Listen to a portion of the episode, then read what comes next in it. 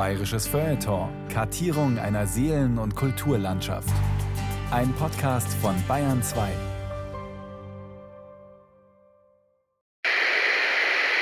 Oberleutnant Morgenstern zurück von Montage. Messsonde von Meldestelle auf Außenbasis MZ4 ausgewechselt. Türschleuse zu Caliban bitte öffnen. Mach die Tür auf, Läusel. Biometrische Identifizierung erfolgt. Oberleutnant Mi, Master of Engineering, Heller Morgenstern. Freigabe zum Zutritt auf das Raumboot Caliban erteilt. Und wenn mir die Bemerkung gestattet ist, die Bezeichnung Läusel ist inkorrekt. Ich bin Alois. A-L-O-I-S. A-L-O-I-S. Artificial Logic Organized Intelligence System. Danke, Aludose. Immer zu Ihren Diensten.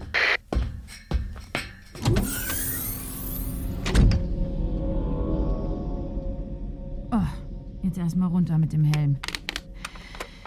Lichtspruch an die Erde. Sehr wohl. Raumboot Caliban vom Interstellaren Tech Support. Oberleutnant Morgenstern. Messsonde auf der vollautomatisierten Meldestelle auf MZ4 ausgetauscht. Wartung abgeschlossen. Trete vorgeschriebenes Intervall Pause an. Ende. Oh Mann, ich glaube, ich hau mich in die Kälteschlafkammer und dann Rücksturz zur Erde. Vor 50 Jahren haben sie noch schnelle Raumkreuzer samt fünfköpfiger Besatzung für sowas losgeschickt. Scheiß Fachkräftemangel. Ich bin da, um Ihnen zu helfen. Erstellen Sie eine Erinnerung, fragen Sie die Sonnensturmwarnungen ab, tätigen Sie einen Visiophonanruf, überprüfen Sie den Hyperspace-Antrieb. Klappe, du Konservenknilch. Och, allein im All mit der KI. Obwohl, ich, ich habe hier so ein merkwürdiges Fundstück. Dieser Zylinder lag direkt neben der Relaisstation in einem Haufen Weltraumschrott. Faszinierend. Alois, analysiere Fundstück. Material Titan, Länge 20 cm, Durchmesser 5 cm, antik, arbeite noch an genauer Datierung, aber circa ein Jahrtausend alt. Drei antike sogenannte lateinische Buchstaben. PPI, vermutlich eine Zeitkapsel. Verschluss mit einem archaischen Code gesichert. Kannst du den Code knacken, Alois? Selbstverständlich. Meine Güte. Ein wildes Sammelsurium von uralten Video-, Audio- und Textdateien in eine Art Baumstruktur angelegt. Jetzt wirf das mal auf den Schirm. Ich will sehen, was. Die unnatürliche Hitze, seit Monaten andauert und in keinem Verhältnis zur Jahreszeit steht. Das kann man wohl Sie sagen. wissen ja, dass wir seit längerer Zeit die äußeren Raumstationen mit Robotern besetzt haben. Wissen Sie, dass die Es gibt gar keine Pannen. Fehlfunktion, Fehlfunktion, Fehlfunktion. Ein Märchen kann morgen Wirklichkeit sein. Hier ist ein Märchen, hier ist ein Märchen von. Die Videodatei ist defekt. Die wird nur in Graustufen wiedergegeben. Negativ. Das Visio ist im Original nur schwarz-weiß. Das sind antike Dokumente. Wie alt? Ebenfalls etwa 1000 Jahre. Dieses stammt aus dem Jahr 1966. Abschalten! Abschalten! Schalt es ab!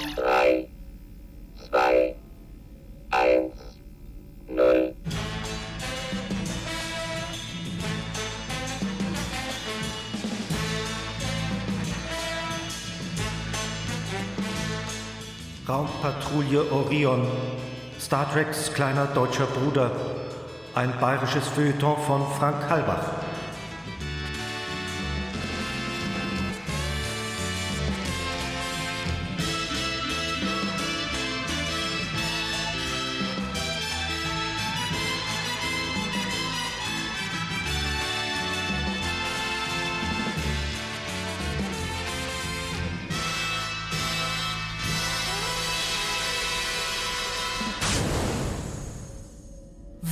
Saturn nochmal? Das Datenkonvolut der antiken Zeitkapsel ist offenbar beschädigt und hat eine Fehlfunktion. Ja, ja, was du nicht sagst, du Schlaumeier.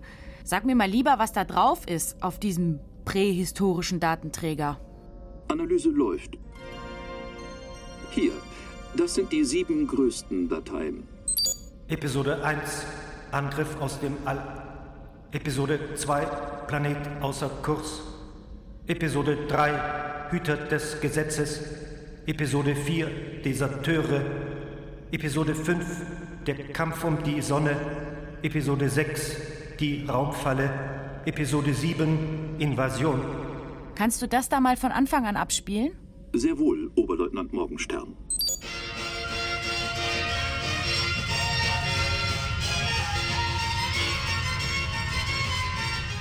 Was heute noch wie ein Märchen klingt, kann morgen Wirklichkeit sein. Hier ist ein Märchen von übermorgen. Es gibt keine Nationalstaaten mehr, es gibt nur noch die Menschheit und ihre Kolonien im Weltraum. Man siedelt auf fernen Sternen.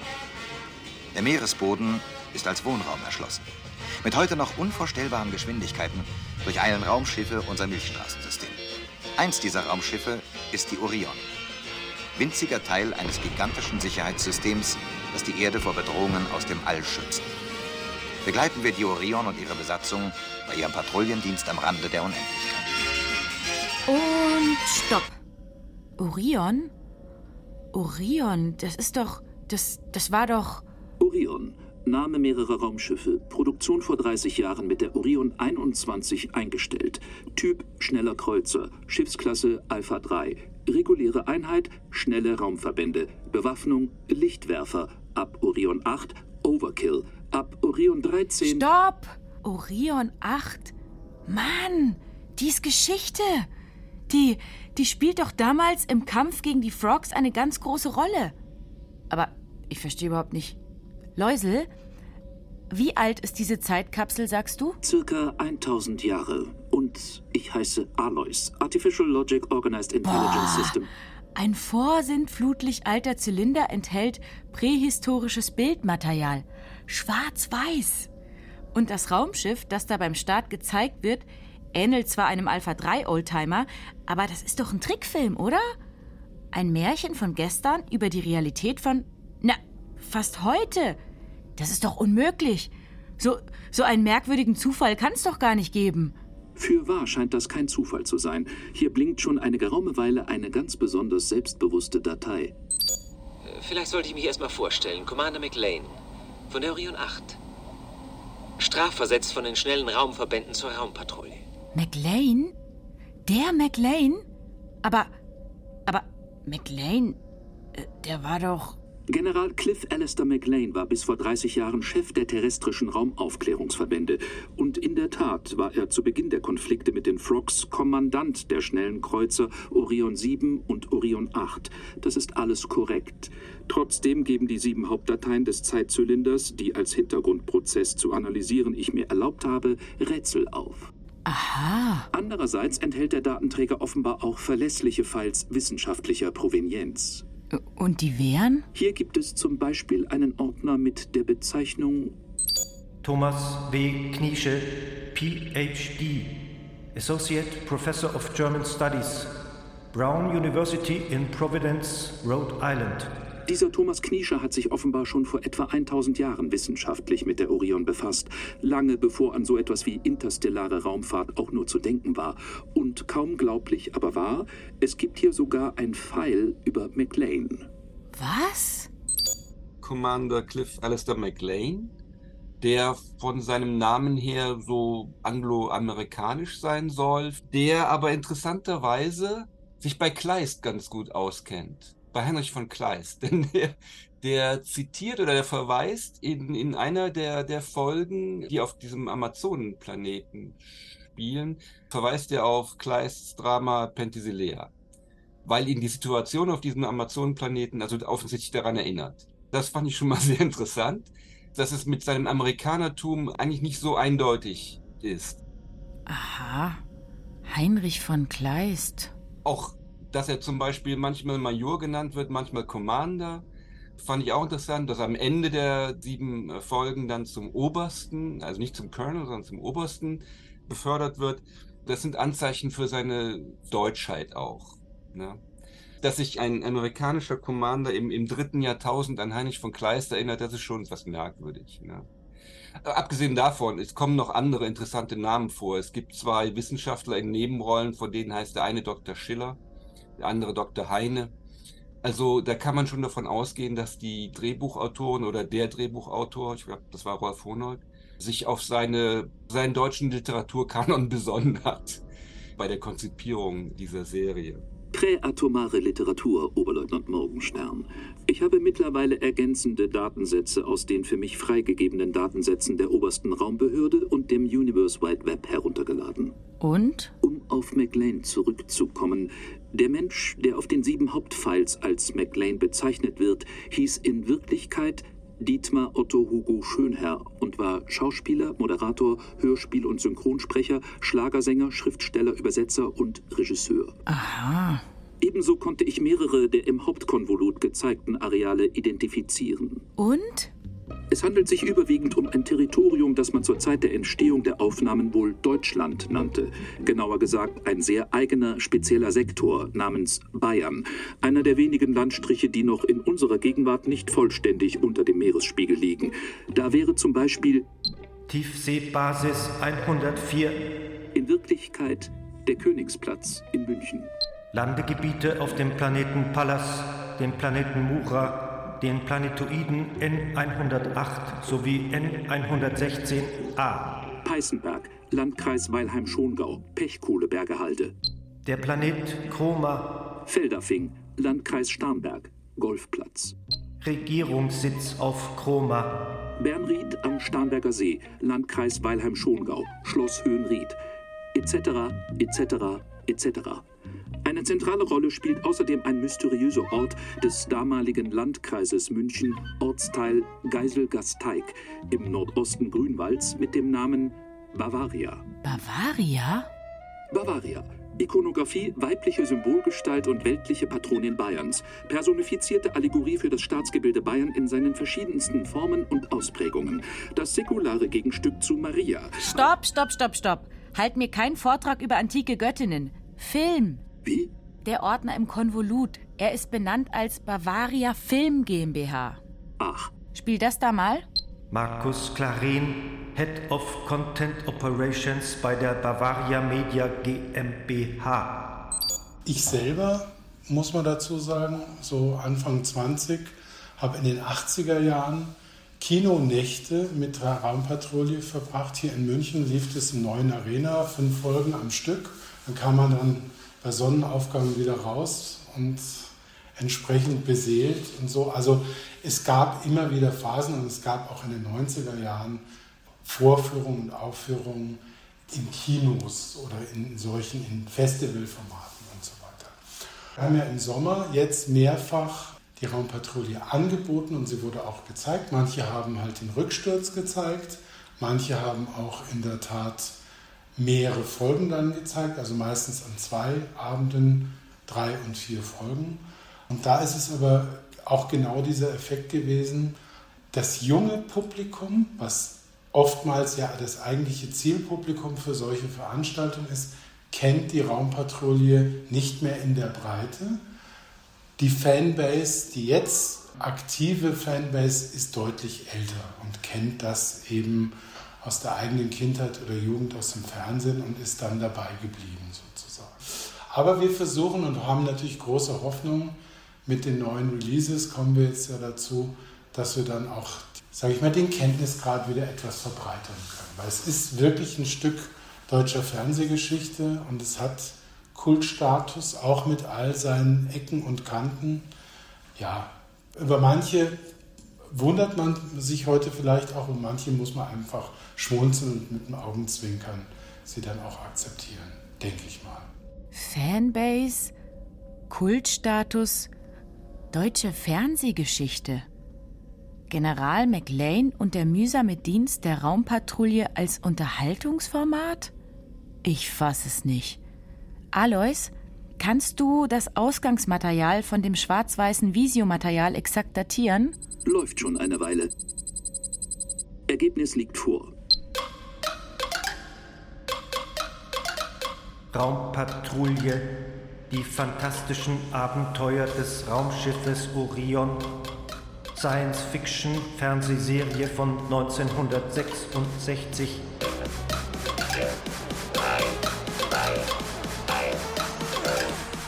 Kinofilmfassung von 2003. 2003 Raumpatrouille Orion, Rücksturz ins Kino. Remastered in 4K mit Dolby Atmos Sound 2023, gefördert von der Filmförderungsanstalt zur Digitalisierung des nationalen Filmerbes. Prähistorische Science Fiction über die Zukunft, die bereits unsere Realität gewordene Vergangenheit ist. Wie bitte? Läusel, suche Hashtag Science Fiction, Hashtag Fernsehserie, Hashtag Kult, Hashtag 1966. Sehr wohl. Ah, Volltreffer. Wir haben es mit einem milliardenschweren Gesamtprodukt zu tun.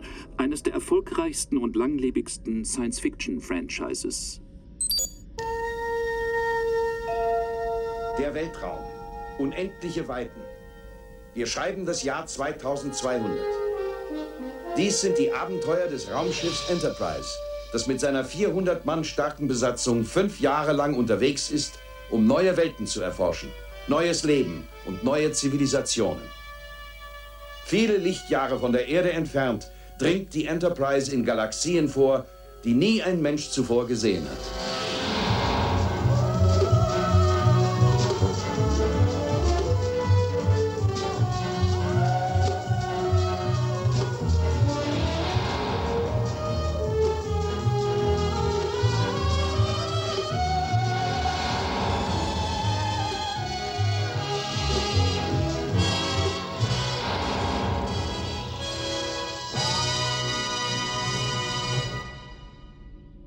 Fernsehserie Raumschiff Enterprise, Star Trek, erdacht von Gene Roddenberry, startete am 8. September 1966 ihre unvergleichliche Karriere, brach auf in den Weltraum zur Final Frontier, der letzten Grenze. Die internationale Besatzung der Enterprise wird mit unbekannten Phänomenen, Lebensformen und Feinden konfrontiert und steht unter dem Kommando von Captain James T. Kirk. An seiner Seite der logisch denkende erste Offizier Mr. Spock. Stopp!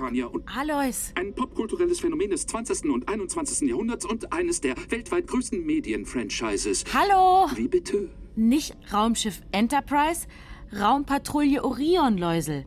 Schau mal da. Da. Deutsche Science-Fiction-Fernsehserie. Sie wurde ab dem 17. September 1966 14 täglich Samstagabends nach der Tagesschau von der ARD in sieben Teilen ausgestrahlt. Ach. Das ist sowas wie der kleine deutsche Bruder von deinem Star Trek. Wie? Aber im Konvolut der Zeitkapsel gibt es aber auch Dateien, die Star Trek und Raumschiff Enterprise enthalten.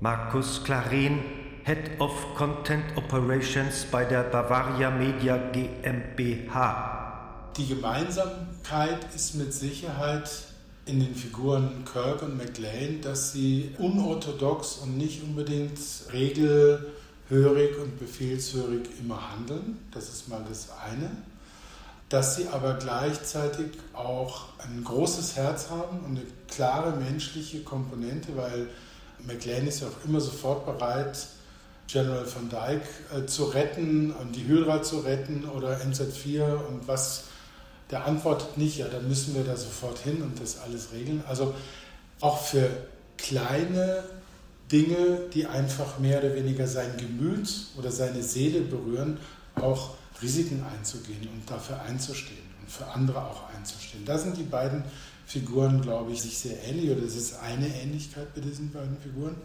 Es gibt eine hohe Identifikation der Mannschaften, der Crews mit dieser Crew und auch mit ihrem Führungspersonal. Das muss man auch mal ganz klar sagen. Da gibt es keine Konkurrenzsituationen. Und diese einzige Konkurrenzsituation zwischen Jagelowski und McLean ist ja quasi von außen eingebracht. Und das ist einfach letztendlich das klare Spannungsfeld zwischen auch Gefühl und Kopf, Mann und Frau. Also sind so ganz relativ simple Dinge, die da aufeinanderprallen, aber das natürlich in sehr attraktiver und, und schöner Form und auch in guten Dialogen, wenn die beiden sich fetzen und sie ihn dann mit vorgehaltener Waffe. Also das sind halt schon Dinge, die sind schon spannend. Aber ansonsten, glaube ich, ist das das Wichtigste, eine eingeschworene Crew und einfach eine Führungsfigur, die eine starke, klare menschliche Komponente hat. Und das wissen die anderen auch in ihrer Umgebung. Somit gibt es halt einfach auch große Freundschaften. Es gibt ja immer diese Freunde mit, mit Pille und Kirk und Spock natürlich nicht, weil Vulkanier sind halt einfach anders. Also da kann man nicht von so einer freundschaftlichen Beziehung reden, aber ähm, gerade auch die Dialoge zwischen Pille und Kirk erinnern natürlich an Schönherr und Wolfgang Völz. Thomas W. Kniesche, PhD, Associate Professor of German Studies, Brown University in Providence, Rhode Island. Die Ausgangslage ist jeweils sehr ähnlich. Also es gibt eine geeinte Menschheit und die Menschheit hat eben auch Kolonien im Weltall.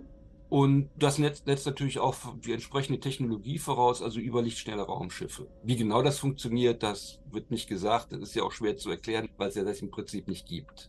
Überlichtschnelle Raumschiffe. Okay. Aber was ich sehr viel interessanter finde, sind eben die Unterschiede. Star Trek verweist im Namen schon, in dem Wort Trek, darauf, dass es um eine Fortsetzung der Eroberung des Wilden Westens geht. Das ist ziemlich klar. In diesem expansionistischen Denken muss man immer eine neue Grenze, eine neue Final Frontier finden. Final Frontier war dann sinnigerweise eben auch der Titel des fünften Star Trek Films von 1989. Da sieht man immer wieder, woher das kommt und worauf es hinausläuft und wie es weitergehen muss. Man muss immer eine neue Grenze haben, die man erreichen kann, die man überwinden kann. Es muss immer etwas dahinter sein, etwas Neues kommen. Das ist so der Grundansatz von Star Trek. Es geht also um Erforschung, es geht um Entdeckung, es geht um Kontaktaufnahme mit Aliens. Für diese Kontaktaufnahme sind eben auch entsprechende Protokolle vorgesehen, die dann in First Contact heißen und Prime Directive, also die oberste Richtlinie, nämlich man darf als fortgeschrittene technologische Zivilisation nicht eingreifen in den Entwicklungsprozess anderer Spezies, die noch nicht so weit sind. Das gibt es alles bei Star Trek. Populäre Science Fiction. Historisch gesehen übt sie seit jeher technisch wie gesellschaftlich nachhaltig Einfluss aus. In der Antike entwickelte man aufgrund der Impulse von Serien wie Star Trek Handys oder 3D-Drucker. Virtual Reality, Robotik, KI, all das hat man schon fiktiv vorweggenommen. Star Trek zeichnet auch gesellschaftlich ein zukunftweisendes positives Konzept. Das friedliche und kooperative Zusammenleben mit verschiedensten Spezies und Technologie glückt. Ja, großartig, Alois. Aber spielst du jetzt bitte das Pfeil von Thomas Kniesche noch fertig? Das gibt es nicht bei Raumpatrouille. Bei Raumpatrouille gibt es außer der Menschheit zunächst mal keine anderen intelligenten Spezies. Und wenn es eine gibt, nämlich die Frogs, dann sind die sofort Todfeinde. Das ist ein ganz anderer Ansatz. Es geht also bei Raumpatrouille, wie der Titel schon sagt, um die Sicherung der Grenzen. Das ist das oberste Gebot. Es geht also nicht um, wie bei Star Trek, um Expansion, um Entdeckung und Erforschung, Kontaktaufnahme. Bei Raumpatrouille geht es um Abschottung und um Abwehr. Im Vorspann wird das auch schon gesagt. Also die Raumpatrouille ist ein, ich glaube, winziger Teil eines gigantischen Sicherheitssystems, das die Erde vor Bedrohung aus dem All schützt. Nochmal kurz zusammengefasst. Also bei Star Trek geht es darum, Räume zu öffnen. Bei Raumpatrouille geht es darum, Grenzen dicht zu machen. Bei Star Trek geht es darum, Kontakte zu knüpfen. Bei Raumpatrouille geht es darum, Fremde zu eliminieren. Dystopie statt Utopie. Episode 1 Angriff aus dem All, Episode 7 Invasion. Die Titel der Episoden sagen doch schon alles.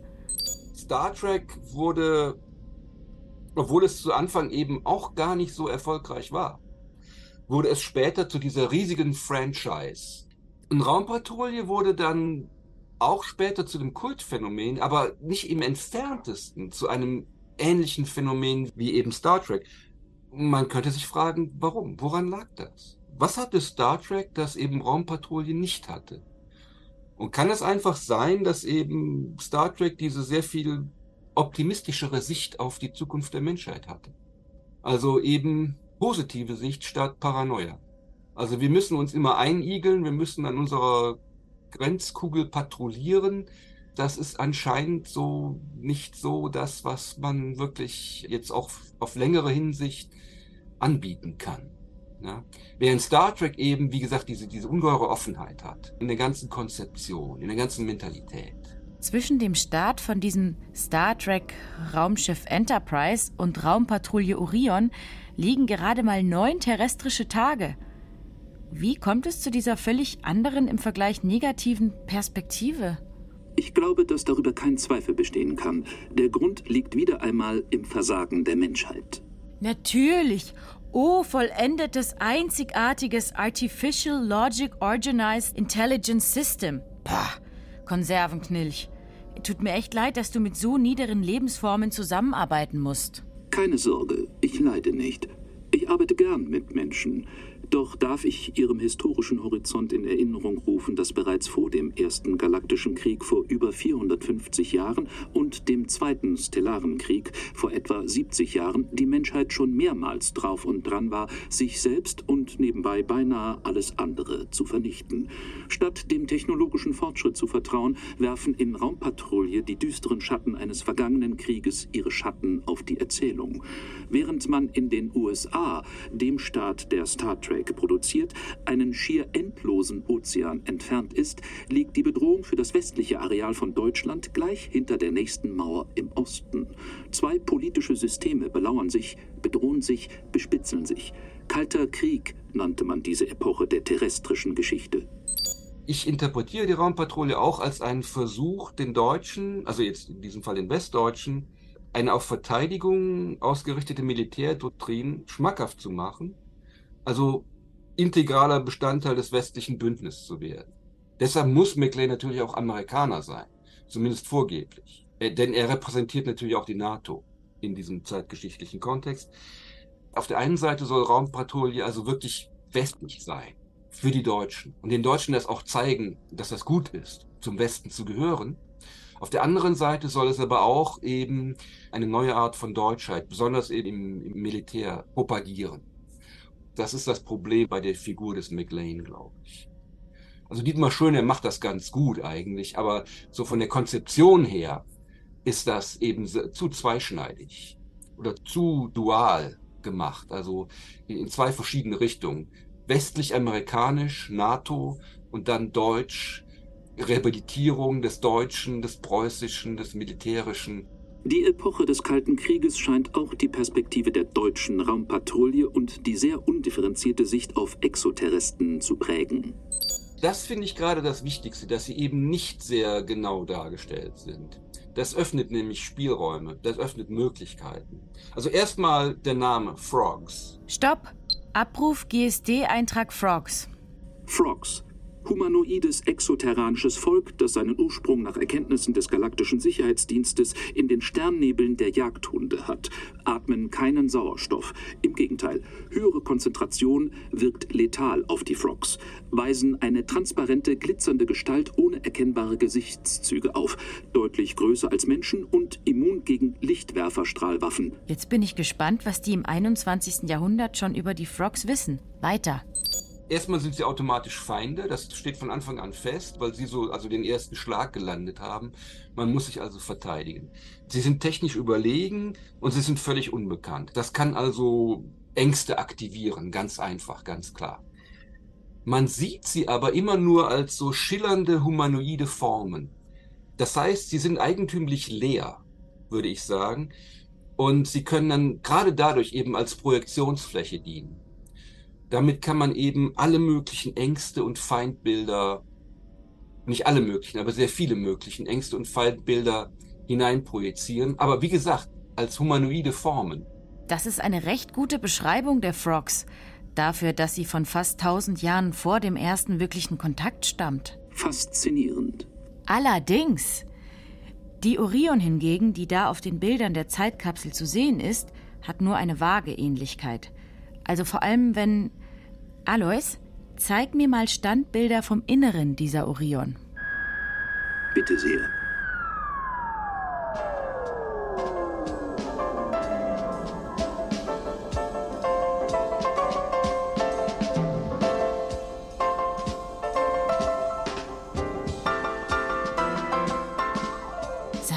Nochmal, was ist das da? Ein Haushaltsgerät zum Glätten und in Form bringen von Textilien, würde ich sagen.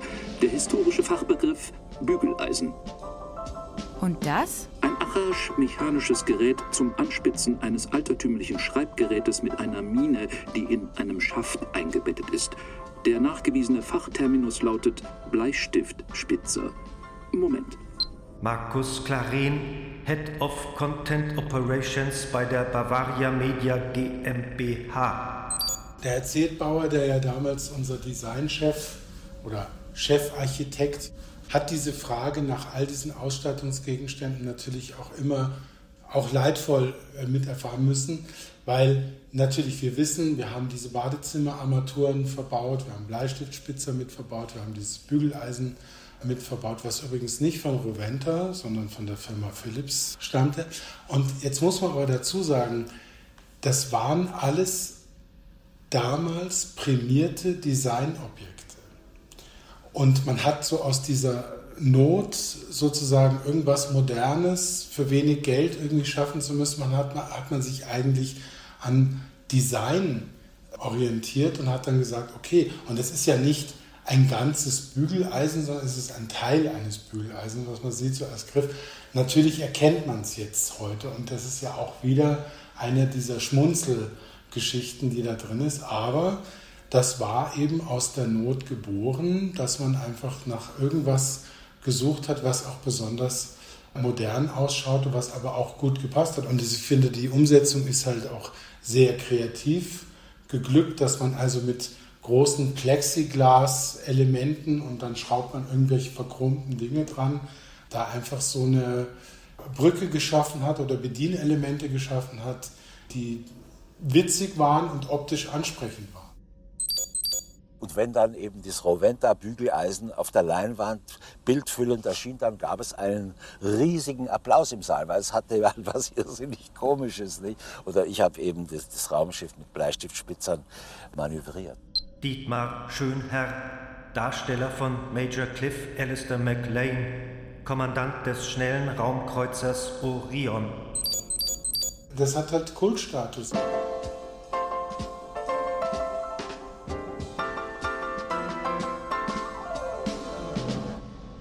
Aber warum?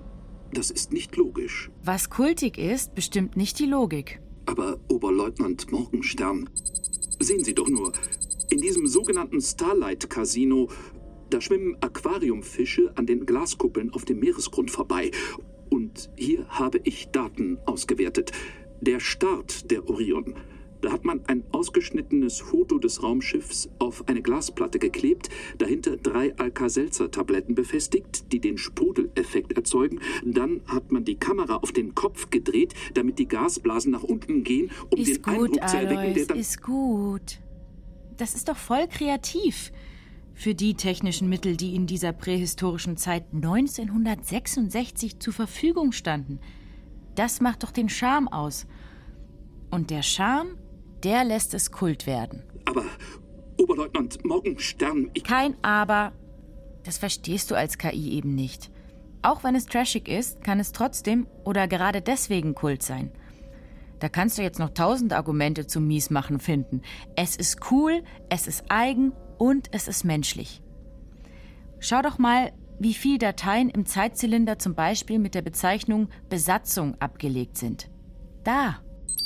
Wichtig ist, dass man den Geschichten folgt und dass man an den Lippen der Charaktere einfach hängt. Und das ist zum Beispiel halt eine große Kraft, finde ich, von Orion, weil selbst eben all diese Schillers, die da in irgendwelchen Gremien herumwuseln und irgendwas von sich hin, also mit welcher Kraft und auch schauspielerischen Fähigkeit selbst kleinste Rollen da toll besetzt sind.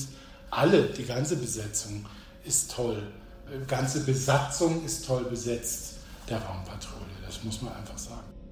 Dietmar Schönherr, Major Cliff Alistair McLean, Kommandant des schnellen Raumkreuzers Orion. Eva Pflug, Leutnant Tamara Jagelowsk, GSD Sicherheitsoffizier. Klaus Holm, Leutnant Hasso Siegbjörnsson, Bordingenieur. Aber man, man spricht eben fast schon mit so einer Bühnensprache. Ne? Also die kommen da an und wenn wir uns unterhalten, dann ist es relativ leise, aber die blöken sich halt wirklich an und sprechen laut und deutlich und einfach in einer klaren, deutlichen Aussprache und das ist natürlich schon toll. Und ich glaube, dass ein großer Teil des Erfolges der Raumpatrouille war eben, dass viele Leute diese Schauspieler so sympathisch fanden. Also Wolfgang Völz zum Beispiel, das war ja, den kannte man vorher ja praktisch gar nicht. Wolfgang Völz, Leutnant Mario De Monti, Armierungsoffizier. Friedrich G. Beckhaus, Leutnant Atan Shubashi, Astrogator. Ursula Lillich, Leutnant Helga Legrell, Raumüberwachung. Die Besatzung soll, wie es im Vorspann heißt, eine geeinte Menschheit auch repräsentieren, glaube ich. Das ist mit fünf oder sechs natürlich nicht so einfach, aber auch da fällt eben auf, dass man fast eben nur europäische Figuren hat. Die einzige Ausnahme ist Atan Shubashi, der asiatisch, vielleicht auch japanisch sein soll, aber ich meine, der gute Friedrich Georg Beckhaus, die anderen sind alle Europäer, also Mario Monti ist der stereotypische italienische Schürzenjäger, der aufgrund seiner notorischen Erfolgslosigkeit auch eine etwas komische Figur darstellt oft. Hasso Björnsen, der Bordingenieur, ist skandinavisch oder wenn man genauer sein will, vielleicht schwedisch. Helga Legrell, die Raumüberwacherin, ist wahrscheinlich französisch.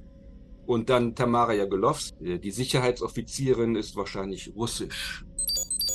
Was natürlich gut funktioniert, ist, glaube ich, diese Outlaws und diese Rebellentum, also dass die Orion-Mannschaft und Besatzung ja schon x-mal eigentlich über die Stränge geschlagen hat oder sich nicht an Befehle oder Regeln gehalten hat. Darum werden sie ja auch zu diesem Patrouillenstrafdienst verdonnert und kriegen diese Aufpasserin in Form von Tamara Jagelowski. Ich war abkommandiert und hatte in gewissen Situationen mehr Gewalt als der Kommandant. Und das hat natürlich, da ich eine Frau war, die Männer sehr geärgert. Eva Pflug, Darstellerin von Leutnant Tamara Jagelowski.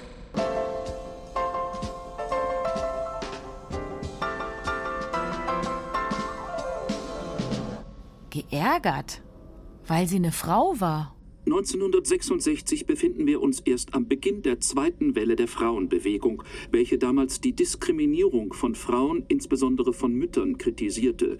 Aufgrund ihrer Kritik an den bisherigen Formen organisierter Politik verstanden sich große Teile der zweiten Phase, etwa ab 1968, auch als autonome Frauenbewegung. Diese zweite Welle wird oft als Teil einer neuen linken und einer neuen sozialen Bewegung angesehen. Krass!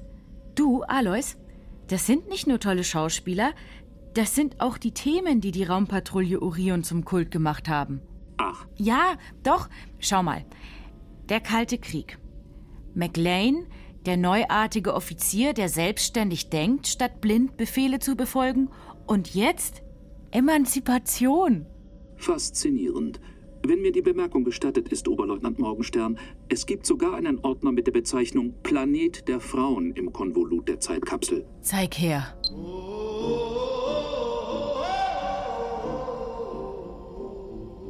Episode 5 Der Kampf um die Sonne. Es stellt sich heraus, dass auf dem fernen Planeten Chroma Menschen leben. Sie sind in der Lage, die Sonneneruptionen künstlich zu steigern und tun dies auch, weil ihre eigene Sonne beginnt zu erkalten und dadurch auch ihre Lebensgrundlagen bedroht sind. Die Erdregierung plant einen Präventivschlag gegen Chroma. McLean und die Orion fliegen auf eigene Faust nach Chroma, um dies zu verhindern und mit den Machthabern auf Chroma zu sprechen. Ich will jetzt endlich den Boss sehen, den Obersten, versteht ihr, den Chef? Sie wollten mit mir sprechen, Commander McLean? Was denn Sie sind? Ich bin, wie Sie es nennen, der Chef. Der Oberste? Für die Angelegenheit, in der Sie hergekommen sind, ja. Hören Sie zu. Die Angelegenheit, wie Sie es bezeichnen, ist für Kroman, für die Erde von existenzieller Wichtigkeit. Um Dinge von existenzieller Wichtigkeit kümmern sich hierzulande die Frauen. An den Gedanken müssen Sie sich gewöhnen. Mir ist durchaus nicht nach Witzen zumute. Mir auch nicht. Auf Chroma bestimmen die Frauen, was geschieht? Das ist unglaublich. In den Raumstreitkräften spielen Frauen oft eine Rolle. Also es kommen sehr viele Frauenfiguren vor, aber immer als untergeordnete Chargen. Als Sekretärin, als Vorzimmerdamen, als Ordonnanzen und so weiter. Vorgeblich sollen Frauen den Männern gleichgestellt sein. Also repräsentativ dafür soll die Figur des Generals Lydia van Dyck sein. Immerhin also eine Frau im Generalsrang, aber dann stellt sich eben heraus, dass die eben auch die eher die Rolle der Damsel in Distress spielen muss, denn sie muss von McLean gerettet werden. Woher nehmen Sie eigentlich diese beispiellose Arroganz? Diesen Ton bin ich von einem Mann nicht gewöhnt. Leider. Ihre Gärtner und Geologen halten wahrscheinlich das Maul, wenn sie anderer Meinung sind. Sie warten... Jetzt rede ich und Sie hören sich an, was ich über diesen Amazonenzirkus hier denke. Hinterher können Sie mich dann meinetwegen in Ihre Gartenzwerg-Strafkompanie stecken. Wie der Diskurs läuft, also wie, wie mit Frauen gesprochen wird. Männer sprechen immer von oben herab zu Frauen der Umgang mit Frauen, gerade auch der sprachliche Umgang mit Frauen, ist, ist von Emanzipation also wirklich gar nichts zu merken. Vielleicht haben wir es auf Chroma mit der Betonung des weiblichen Einflusses ein bisschen übertrieben. Männer wie Sie, McLean, könnten vielleicht die Einseitigkeit dieser Entwicklung ein wenig korrigieren. Diese eine Folge mit den Amazonen, wo das, das Machtverhältnis einfach umgekehrt ist, wo die Männer eben nur noch Gärtner sind oder Paradesoldaten, wie es einmal heißt. Das ist kein Zeichen von Emanzipation. Das ist eher so eine ja, gewaltsame Umkehrung, weil man es anders nicht mehr in den Griff bekommen hat. Also weil man anders so den, den Gewaltandrang und, und dieses Kriegsgebaren der Männer nicht mehr kontrollieren konnte auf diesem einen Planeten. Aber es erscheint dann eben dadurch auch schon wieder als übertrieben und unsachgemäß und nicht passend. Frauen wie Sie gibt es bei uns nicht. Noch nicht. Und Männer wie Sie bei uns nicht mehr.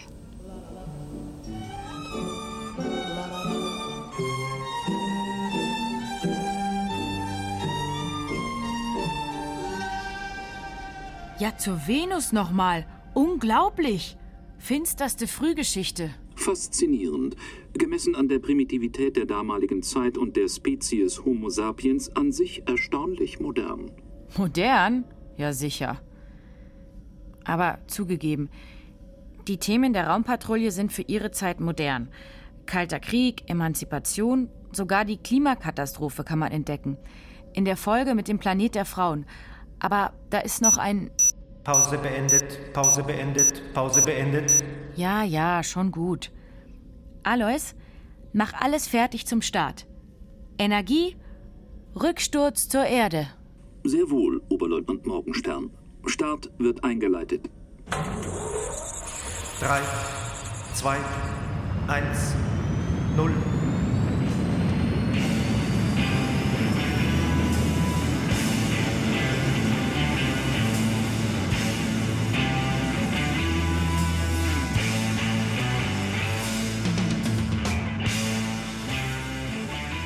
auf dem Heimflug werfen wir jetzt noch einen Blick auf einen Ordner der Zeitkapsel, dessen Benennung mich neugierig macht. Und der wäre? Der da. Künstliche Intelligenz, Kybernetik und Robotik. Du meine Güte. Krude Science Fiction aus der Prähistorie über Artificial Intelligence, die dann die Macht übernehmen und die Menschheit unterwerfen oder gar ausrotten wollen. Gut möglich. Kannst ja mal drüber nachdenken, warum ich ganz allein auf Raummontage fliegen muss. Eine Frage der Effizienz. Ich, ALOIS, Artificial Logic Organized Intelligence System, kann alle Funktionen präziser und zuverlässiger ausführen als fehleranfällige Menschen. Ach, allein mit einem Blechknilch. Schauen wir uns den Ordner über künstliche Intelligenz doch mal an. Episode 3 Hüter des Gesetzes. Roboter haben auf dem Planeten Pallas die Herrschaft über die Menschen ergriffen nur mit einer Umprogrammierung kann die Besatzung der Orion die alte Ordnung auf Pallas wiederherstellen. Robotergesetze. Interessant. Sie stammen interessanterweise von einem Science-Fiction-Autor des 20. Jahrhunderts, dem russisch-amerikanischen Schriftsteller Isaac Asimov, der in seinen Geschichten ein ausgeprägtes Fable für Roboter an den Tag legte. Erstens. Ein Roboter darf nie einen Menschen angreifen. Zweitens. Ein Roboter muss dem Menschen gehorchen, es sei denn, der Befehl verstößt gegen Regel 1. Drittens. Ein Roboter muss die eigene Existenz schützen, es sei denn, dies verstieße gegen Regel 1 oder 2. Wobei das natürlich da hier jetzt noch relativ einfach ist, in dem Moment praktisch, wo zwei widersprüchliche Situationen oder Befehle da sind, gibt es eine Fehlfunktion. Und wir wissen ja heute, dass moderne KI was völlig Neues draus macht. Ich glaube, dass es dass heute die Dinge viel perfider, also viel eher wie in Odyssey im Weltraum, Hell. Markus Claren, Head of Content Operations bei der Bavaria Media GmbH. Jetzt doch heute sehr, sehr aktuell geworden ist. Ne? Also Verhältnis von Menschen zu künstlichen Intelligenz. Da gibt es in der Science Fiction eben auch große Variationsbreite von, von sehr negativ bis eher positiv im Verhältnis dieser beiden Seiten. Da könnte man sich was einfallen lassen. Eben was jetzt über diese Robotergesetze von Asimov hinausgeht. Das ist, glaube ich, erledigt sozusagen. Thomas W. Kniesche, PhD, Associate Professor of German Studies, Brown University in Providence, Rhode Island. Was ist das da? Die KI der Zukunft. Überlegungen zum Reboot. Heißt das, diese sieben Folgen von 1966 sind nicht alles? Quelle Rolling Stone, 4.3.2021. Zeitschrift mit Schwerpunkt auf Popkultur und Rockmusik. Kultserie Raumpatrouille Orion bekommt Fortsetzung. Diese wird zurzeit von Bavaria Fiction und Uncharted Territory produziert. Highlights aus dem Vorgänger wie beispielsweise der Unterwasserclub Starlight Casino sollen beibehalten werden. Außerdem spielen aktuell diskutierte Themen wie der Klimawandel eine wichtige Rolle in der Serie. Ich fass es nicht. Das ist noch nicht das Ende. Ich kapiere das einfach nicht. Science Fiction aus dem 20. Jahrhundert bildet unsere Gegenwart im 32. Jahrhundert ab. Wie kann das gehen? faszinierend. Es sieht so aus, als habe jemand im 21. Jahrhundert die Informationen aus und um die TV-Serie Raumpatrouille akribisch gesammelt und in diese Zeitkapsel gesteckt. Aber warum? Ein Fanprojekt? Das Ganze ungefähr zu dem Zeitpunkt, als die Serie von 1966 auf 4K Ultra HD Bildqualität gebracht wurde. Das war wann, Alois? erschien am 7.12.2023 im terrestrischen Handel. Aber in der Zeitkapsel ist noch kein Material, nicht ein Byte der neuen Orion-Serie enthalten. Also können wir die Zeitkapsel ziemlich sicher auf 2023 datieren. Korrekt. Aber wie konnten die damals in grauer Vorzeit so viel über heute wissen? Den korrekten Namen des Raumschiff Orion die wurde über 1000 Jahre nach der Serie von 1966 gebaut. Sogar McLean kannten sie. Aber wer oder was zum Saturn ist PPI? Ich habe dazu eine Quelldatei im Konvolut der Zeitkapsel gefunden, verschlüsselt und defekt. Aber ich denke, ich weiß, wer PPI ist. Du weißt es? PPI Peter Paul Ibsen, Peter Paul Ibsen, Peter Paul Ibsen, Peter Paul Ibsen, Peter Paul Ibsen, Peter Paul Ibsen. Peter Paul Ibsen. Aber das ist, das, das ist doch, das ist doch der Peter Paul Ibsen. Schriftsteller, Autor des mehrfach preisgekrönten Science-Fiction-Romans Die Frau aus dem All, Utopia-Preisträger, Schwiegersohn des Ministers für außerplanetare Angelegenheiten, war mit der Orion 7 unter dem Kommando von Cliff Alistair McLean im All auf Recherchereise, geriet auf der Strafkolonie Mura vorübergehend in die Gewalt des verurteilten Wissenschaftlers Turenne. Das kommt alles auch so in Episode 6, die Raumfalle, vor. Aber anscheinend wussten die Macher damals nichts von seiner zweiten Exkursion ins All mit der Hydra 13. Mission Proben Probenentnahme auf Neutronensternen in der Andromeda-Galaxie und Erforschung des Gravitationsfelds des supermassiven Schwarzen Lochs im Zentrum der Galaxie. Verschollen. Verschollen! Ha, da haben wir es.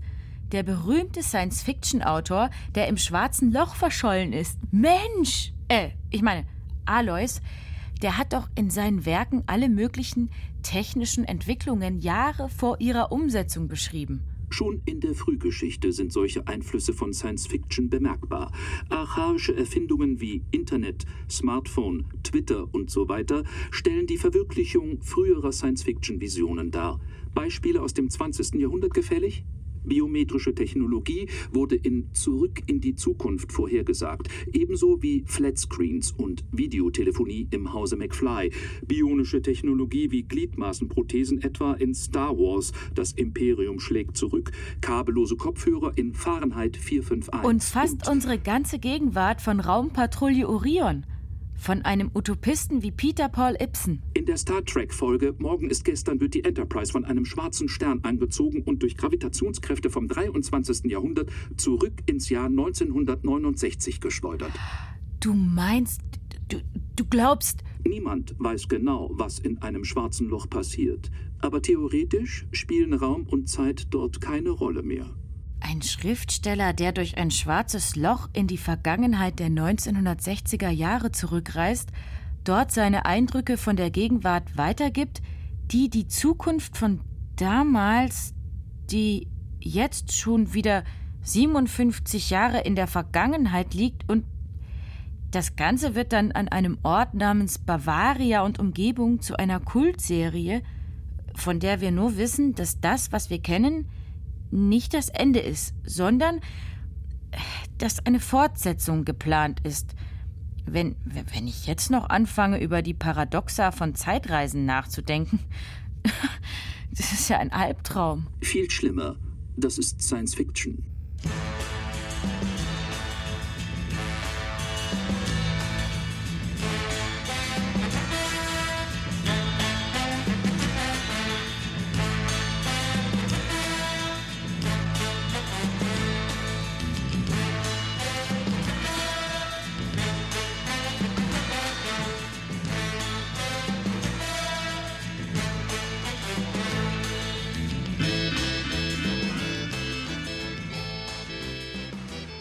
Raumpatrouille Orion, Star Treks kleiner deutscher Bruder, ein bayerisches Feuilleton von Frank Halbach. Ach, manchmal fühle ich mich echt einsam. Aber Sie haben doch mich, Oberleutnant Morgenstern. Als Oberleutnant Heller Morgenstern. Ines Hollinger. Als KI des Raumbootes Caliban von Interstellaren Tech Support Alois. Artificial Logic Organized Intelligence System. Aloibel, äh, Läusel, äh, Aloisel. Thomas Leubel. Mit Carsten Fabian. Astrosonie, Technik, Raumüberwachung und Armierung Susanne Herzig. Kommando und Regie Frank Halbach. Befehlshaber und Redaktion Michael Zametzer. Eine Produktion des Bayerischen Rundfunks 2023.